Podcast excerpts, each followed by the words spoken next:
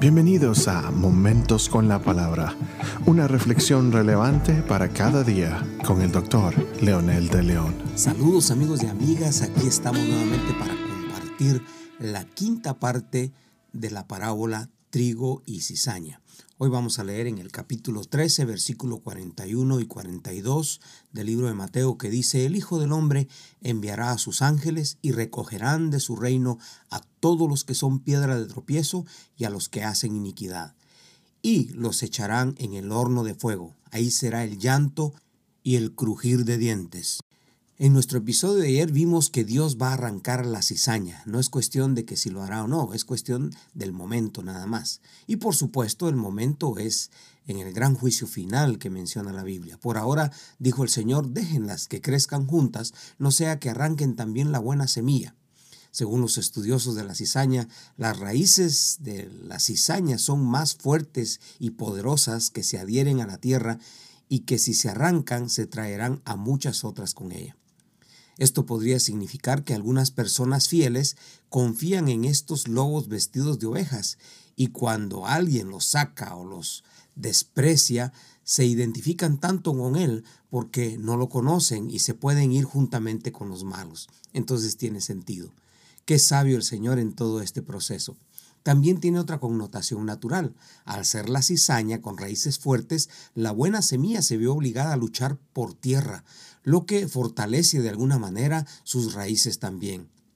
O sea que al final, cuando somos fieles y nos apegamos al Señor, cualquier persona maligna siempre va a servir para afianzarnos más al Señor.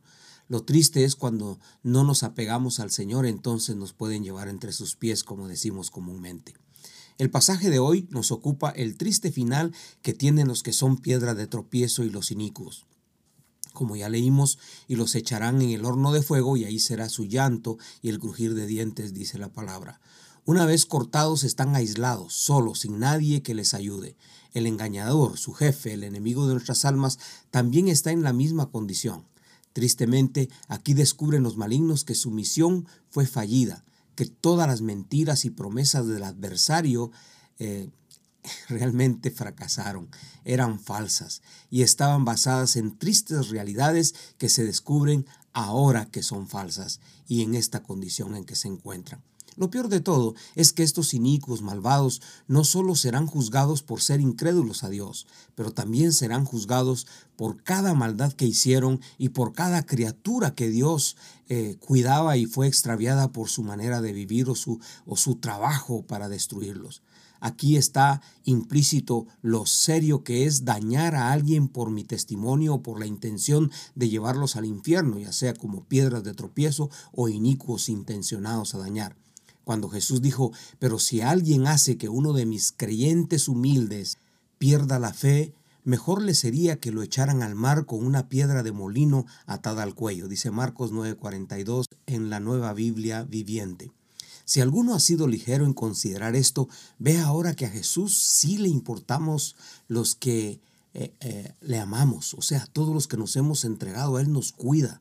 La evidencia está en toda la Biblia. Lo mismo dijo a Pablo, duro te es dar golpes contra tu puño, contra un clavo. Esta es una paráfrasis que hice. Por lo tanto, el horno de fuego es juicio divino, no es venganza, no es odio, es solo justicia. La misericordia de Dios y su gran amor por los humanos no exime a nadie del juicio. Si alguno que me está escuchando ha planeado o está planeando sacar a alguien de la fe, piénselo no dos veces, sino diez veces, porque es muy evidente lo que eh, esta parábola enseña. Por ser piedra, por ser inicuo, será echado al horno de fuego.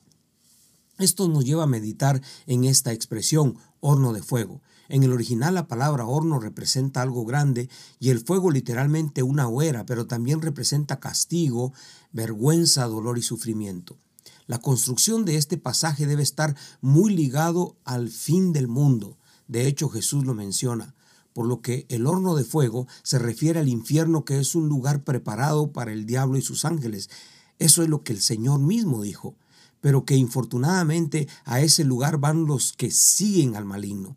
Este es un tema muy amplio que podríamos ocupar en otros episodios y muy interesante para considerar. tiene que ver con el significado de los ángeles. Pueden ser los caídos, pero también los que son mala semilla y son mensajeros del adversario para atacar a la iglesia. Luego, cuando Dios hizo el infierno, lo hizo para el diablo, que cayó del cielo antes de la creación de los seres humanos. Interesante para temas futuros. La segunda parte de este versículo dice algo que realmente nos entristece. Allí será el lloro y el crujir de dientes. El llanto es provocado por tristeza, dolor, sufrimiento. No solo se desengañaron que lo que el enemigo ofrecía era falso, sino también su tarea de destruir a la iglesia no tuvo fruto, porque Dios prometió que ni las puertas del infierno prevalecerían contra su iglesia pero también están en muy mal estado. Se equivocaron y pensaron que no habría juicio, pensaron que su Dios era más fuerte que nuestro Dios, pensaron que ese tiempo nunca llegaría.